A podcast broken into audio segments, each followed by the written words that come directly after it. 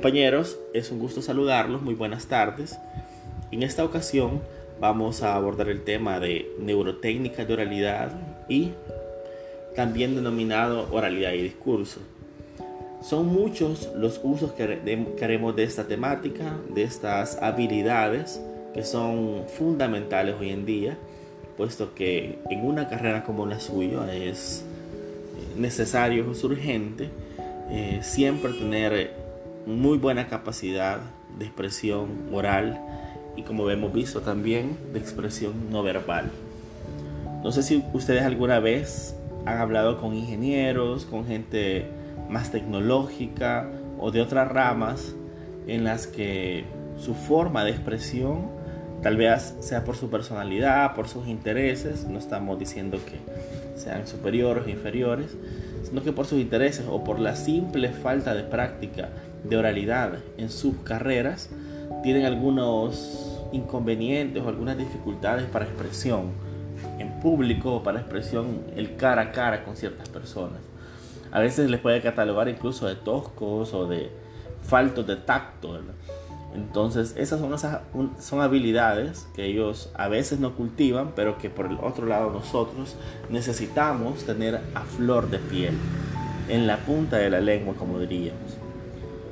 Esto, ya sea que nos dediquemos a la vida pública o puede servirnos incluso para el convencimiento de un potencial cliente, ya sea que vos trabajes en una empresa constituida, en una institución constituida o de manera independiente como consultor independiente y por ende como árbitro independiente, en la cual dicen, bueno, ¿a quién le damos nuestro conflicto? ¿Quién es capaz de resolver? Entonces, en ese tipo de casos es cuando nosotros en esta carrera nos podemos enfrentar a, enfrentar a la necesidad de convencer, en la necesidad de ser eh, eh, convincentes y confiables para la persona que quiere delegar a nuestro conocimiento la resolución de un conflicto. Así que iremos al tema. Bueno, eh, tal como hemos estado hablando en la clase previa, vencer el miedo a hablar en público. Si no tenés miedo, si sos muy suelto, siempre vamos a aprender en este tema porque obviamente uno no lo sabe todo, sino que tal vez te toque pulir ciertos elementos, tales como la expresión no verbal en el tema anterior, puede ser muy eh, prolijo, muy ordenado, muy convincente en la parte verbal, pero si tus gestos dicen otra cosa, es de complementarlos, así que por favor, a tomarnos muy en serio este tema. Si por el contrario tenemos mucho temor o consideramos que nos da cierta nervio el enfrentarnos a externos, eh, habrá que hacer mucha terapia personal. Terapia personal que podemos practicar incluso en este periodo limbo de cuarentena obligada eh, por coronavirus frente al espejo, frente a nuestra familia. A veces podremos decir, bueno, pero con la familia no vale. Y creo que porque por la confianza es más fácil expresarme, siempre me escuchan hablar, pero no se crean. Intenten practicar discursos, intenten practicar eh, algún tipo de exposición ante sus familiares y podrán ser ellos unos críticos muy mordaces a la hora de, ver nuestra expresión. Así que puede practicar de esa manera. Y hay un elemento que no puede faltar, que es la confianza, que es algo que se debe trabajar. Es decir, dejar de lado eso de a mí me cuesta, a mí no me gusta, a mí me da nervios. Yo sé que eso casi no pasa en esta, en esta carrera, la mayoría de ustedes tienen esa facultad, pero es importante recordar que no todas las exposiciones, no todos los enfrentamientos a un público externo van a ser con nuestros compañeros. Así que mucho ojo con, esa, con ese dato. En el caso del discurso es importante una introducción, es decir, una fase que explique. Y eso la introducción es fundamental para nosotros, ya sea para la parte verbal, incluso para la parte escrita. Eso es uno de los problemas que he visto en los exámenes, que vamos a la yugular, a la respuesta a veces sin contextualizar. A veces la pregunta no tiene contexto, pero es necesario responder con cierto contexto. Y de manera, en la parte verbal igual, es necesario dar una, una introducción de qué es lo que estamos tratando, a quién le estamos hablando. Por eso es fundamental conocer al público. Luego de la pequeña introducción, establezca algunos puntos clave que se tocarán en el discurso o en el comentario, viene el cuerpo, donde ahí sí expresamos nuestras tesis, nuestros comentarios propios, lo principal de nuestro discurso, de nuestra eh, comentario. Y por último, el cierre o conclusión. Esto pareciera una, un ejercicio un poco banal. Bueno, sí, introducción, cuerpo, cierre. Pero al, momento de hablar en público es fundamental tenerlo muy presente. No, no es necesario anticiparlo, obviamente. Bueno, le voy a hacer una introducción. Si es posible, evitemos anticiparlo. Podemos empezar introduciendo el tema a partir de esa contextualización, contextualización con una narrativa. Luego empezamos a esbozar nuestras tesis, nuestros comentarios propios y por último hacer mucho énfasis en aquellas conclusiones. Tal vez en la parte de la conclusión o cierre, sí, eh, para captar la atención, eh, comentar que este es el cierre, esta es la conclusión a la que he llegado, esas son las recomendaciones que se hacen a la temática abordada, etc. Pero eh, se recomienda hacer ese tipo de eh, estructura. Te va a ser mucho más fácil, más ordenado, más concreto. El público te lo va a agradecer también, sobre todo cuando no es una persona que esté tan ambientada. Asimismo, es fundamental analizar el tipo de audiencia, quiénes están, a quiénes les voy a hablar, en qué contexto, en qué situación voy a hablar. Puede preparar un discurso muy complejo para personas que tal vez no estén preparadas o en un ambiente que no sea propicio y eso llevará a que su discurso, a que su comentario sea más bien eh, palabras vacías porque no van a calar en el fondo. Por el contrario, pueden ser palabras muy vacías o, muy superficiales, mejor dicho, eh, que toquen de manera eh, por encima las, cuestiones que estás tratando y ahuyente al usuario en cuanto a que diga, bueno, esto es informal, eh, la persona no se preparó, etc. Si viene alguien que, que, tiene cierto bagaje cultural y te, te avisa o te avisan de cierto conflicto que quieren que vos conozcas, que usted decida, y usted sale muy informal, si usted lo cita en un lugar informal, si su vestimenta es informal, si sus comentarios son demasiado a la ligera, probablemente no confíen. Así que es fundamental el aspecto de la audiencia y el lugar, eh, la vestimenta, etcétera. Por otro lado, la empatía, el buen uso de las palabras, la concreción, es decir, no ser ambiguo, no ser redundante y por último ser asertivo. El conectar básicamente con el otro. Hay muchos que tienen esa posibilidad, tienen ese don. Otros no lo tenemos, otros nos cuesta, otros tenemos que ser más técnicos. Y como digo, ustedes irán viendo a lo largo de este tema algunos elementos que le dan natural, que se le dan muy natural. Hay personas que tal vez no sean tan carismáticas en el asunto de,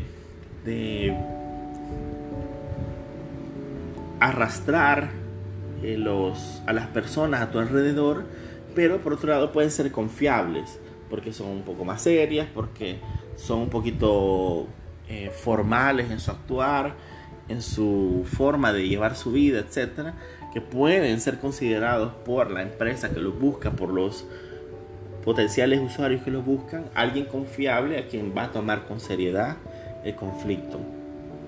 Pero por otro lado, si es demasiado serio, demasiado cerrado, existe la posibilidad que nadie sepa que es un profesional en el arbitraje. Entonces, como casi todo, es un poco de balance tal como hemos abordado en los primeros temas, El punto al enfrentarte a esto, a este discurso, en el ámbito político, por ejemplo, en el ámbito de una entrevista, están los aspectos no verbales, como la postura corporal, la gesticulación con el rostro, la utilización de las manos, no moverte sin motivo, o hacer coincidir acciones con palabras.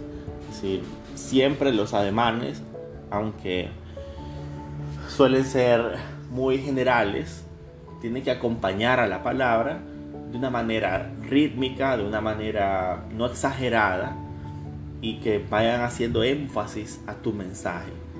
Así que también el aspecto no verbal, el aspecto de no verte tan tenso, porque vos puedes hablar con, con tus potenciales usuarios, estar con los brazos cruzados, estar con los brazos quietos y hablar como un robot y probablemente tampoco eso de una buena intención, una buena impresión. Asimismo, las expresiones como el contacto visual, la retroalimentación y la reformulación. ¿Qué significa esto? Cuando tú explicas cuál es tu estrategia, cuál es, cuál es tu experiencia en resolución de este, de este tipo de conflictos, eh, vos estás básicamente vendiendo tu calidad de profesional. Estás diciendo a la persona, comprende que yo he estado en este tipo de situaciones, comprende que tengo la capacidad, que sí he practicado, que sí he estudiado este tipo de temas para que usted me dé la representatividad de su empresa o de sus intereses. Entonces cualquier duda que pueda tener el usuario es importante contestarla, reformularla, saber explicarte de una, de dos, de tres, de cuatro maneras si es posible.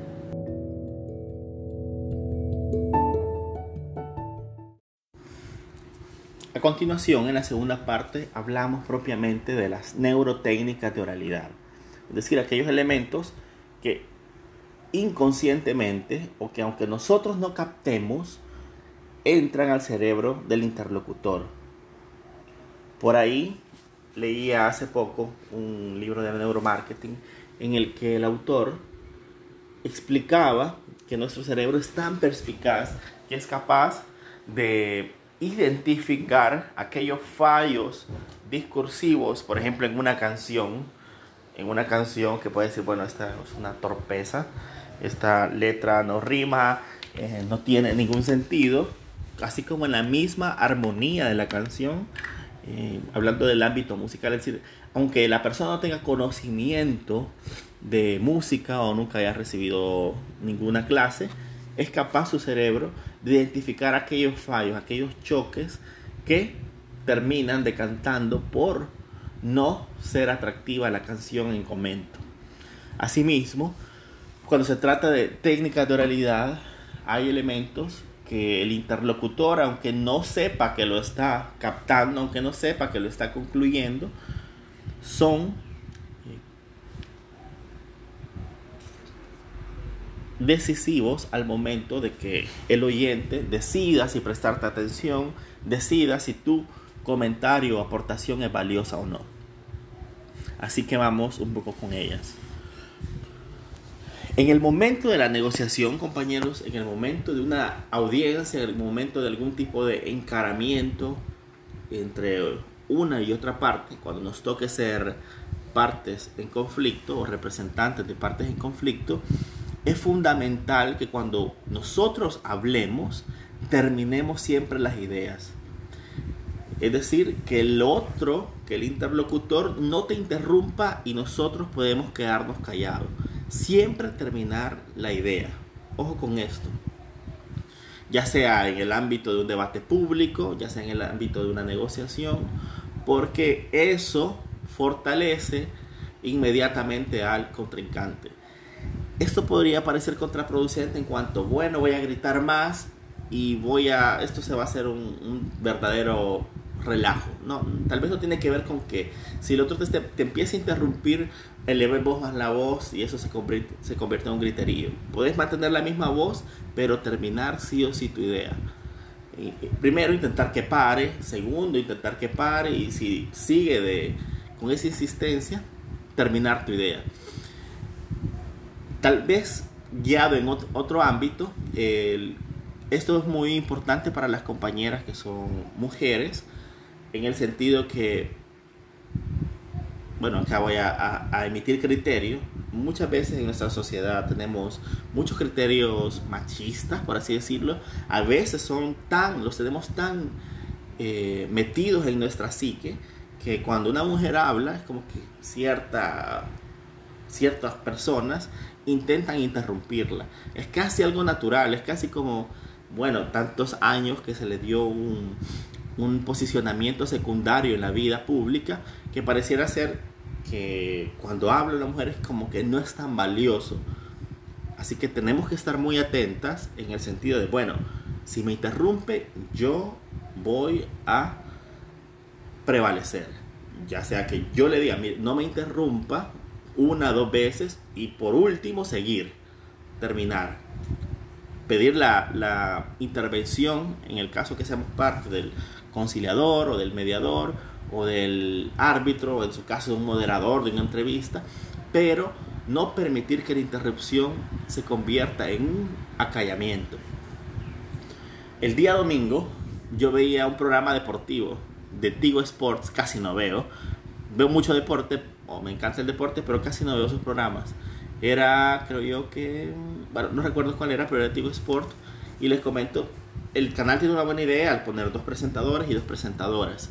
Pero era vergonzoso, era molesto, para mí me molestaba, que los dos entrevistadores no dejaban terminar ninguna idea a, las, a sus colegas periodistas y era sistemático, sistemático, parecía que hablaban apresuradas porque si no le iba a interrumpir y parecía al final de cuentas, bueno, yo estaba muy pendiente porque lo, lo detecté, bueno, suelo detectar eso porque ya tengo cierta formación, por así decirlo, pero me, me, pareció chirriante, horrible, porque me incomodó, eh, me molestó bastante, porque era tal vez no una interrupción eh, consciente, pero constantes. Es decir, e, ellos no dicen, ella es mujer y no sirve lo que va a decir. Eso no lo piensan, solamente lo, lo sueltan. Básicamente es como que lo creyeran, aún sin expresarlo. Así que mucha atención, compañeras, de darnos ese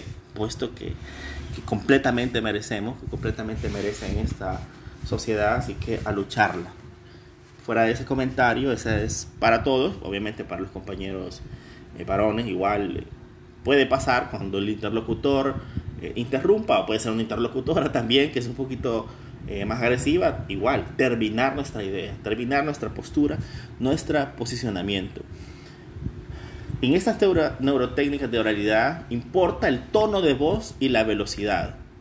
El tono, algo que bueno, yo usualmente hago una autocrítica constante a mi forma de hablar es la, a veces la falta de matices, la falta de ritmos o la falta de exclamaciones, dependiendo el tema o, las, o los elementos del discurso que estoy dando. Siento que puede ser muy flat, muy, muy plano y eso a veces ah, puede ser un poquito cansino. Así que también estar siempre nosotros atentos con ese tipo de elementos. La velocidad, hablo, en yo voy a hablar por mí en este caso, porque se me hace más fácil, hablar muy rápido, soltar las frases muy rápido, que a veces puede verse como un como una virtud, porque es, bueno, eh, eh, le salen las palabras porque conoce el tema, ¿verdad? Pero hay ciertos momentos que obviamente necesitamos un poquito más de solidez, un poquito más de, de pausa. Así que manejar los tonos, la velocidad, el cuerpo, tal como decíamos, acompañar nuestras palabras con expresiones no verbales. Asimismo, la ropa. Eh, yo en, el, en uno de los videos que les colgué, eh, por ahí visto, casi no he visto comentarios de eso, aunque créanme que lo hice intencional por ahí utilizaba una camiseta de una banda de punk que se llama Ramones. Y eso es absoluta, pero absolutamente una... Bueno, no es absoluta, no, no, vamos a, no me voy a poner tan radical, pero dependiendo del contexto, eso podría ser contraproducente. En el sentido de que puede ser algún, una de las de los escuchas en un, discurso, por ejemplo, universitario, que le guste la música y diga, hey, bueno, el profesor le gusta Ramones. Y se distrae tanto en elucubrar alguna plática, cuáles canciones le van a gustar, cuál es su disco preferido, que probablemente el mensaje que yo estoy dando pase desapercibido. Entonces, podríamos catalogar si, si para un video YouTube era adecuado o no usar la camiseta de Ramones. Eh, se puede defender, como todo, casi podría ser defendido o un poquito inadecuado, pero mm, ojalá se hayan fijado en, ese detalle, que puede ser en algunos momentos también síntoma de relajamiento. Para mí, en, un contexto universitario, puede ser, ya cuando conoces al, al, público, puede ser muy interesante decir, bueno, ya me conocen, vengo con más confianza, etcétera eh, saben lo que me gusta, el tipo de música, por ejemplo, puede ser un poquito más relajado el, el, el ambiente. Así que siempre hay que contextualizar o hacer un contrapeso. Bueno, sí, mire, soy poco juvenil, me gusta esta música, crear una especie de conexión con, digamos, con la juventud, por así decirlo, pero el momento de expresarte es mucho más solemne, mucho más formal, una combinación de alguien que se prepara, pero a su vez tiene un lado un poco más, más relajado. O sea, son tantas, tantas las elucubraciones que, pueden hacer que puede hacer nuestro cerebro que, que tenemos que decidir el mensaje. Eso, eso es fundamental. ¿Qué mensaje damos de nuestra oralidad? ¿Qué mensaje damos de nuestra presentación? Por otro lado, las presentaciones, eh, si vamos a utilizar presentaciones, diapositivas, etcétera, se recomienda que sean, eh, dependiendo, ¿verdad? Dependiendo, si, si tú quieres que, que, lo importante de tu exposición, yo creo que eso es lo, lo, fundamental para nosotros, ya este, a este año, cuarto, quinto año, queremos que se nos escuche nuestra voz, nuestro razonamiento, nuestra argumentación.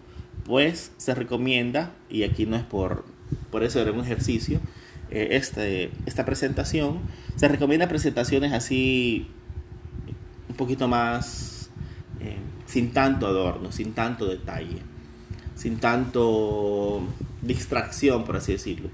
Porque sí, claro, va saliendo la florcita, va saliendo, va creciendo una planta atrás de las letras y muy bonito y todo. Yo admiro a la gente que lo hace. Pero si lo más importante es el mensaje, pues eh, tal vez ser eh, mucho más concreto, con colores llamativos, directo al, a la yugular, por así decirlo, a la almendra del asunto, el mensaje. Asimismo, el tiempo, que tendrá que ver con el no cargar demasiado. No sé si lo he logrado, pero en ese punto eh, trato de ser congruente con la parte del tiempo. Si se fijan, las clases son de 6.30 antes de las 7, excepto la última que terminó a las 7 y 10. Pues, que de manera excepcional se pasan, pero los podcasts, por ejemplo, son, son cortos, 15, lo más largo son 15 minutos, y a eso yo creo que ya es bastante, pero suele dar cápsulas un poquito más concentradas del mensaje, aunque podamos quedarnos platicando de otras cosas más relajadas o reexplicando el, lo esencial del tema que queremos dar. Así que podemos explicar al cliente o al futuro cliente de qué se trata esto, cuál va a ser nuestra función y luego en la interlocución reforzar. Así que es importante obviamente pasar la, la varita. Casi terminando, el estilo propio, que tiene que ver con quién sos, tu personalidad, no imitar, no imitar al, al orador que te agrada, no imitar al cantante que te agrada, no imitar al, a veces toman hasta como un pastor, ¿verdad?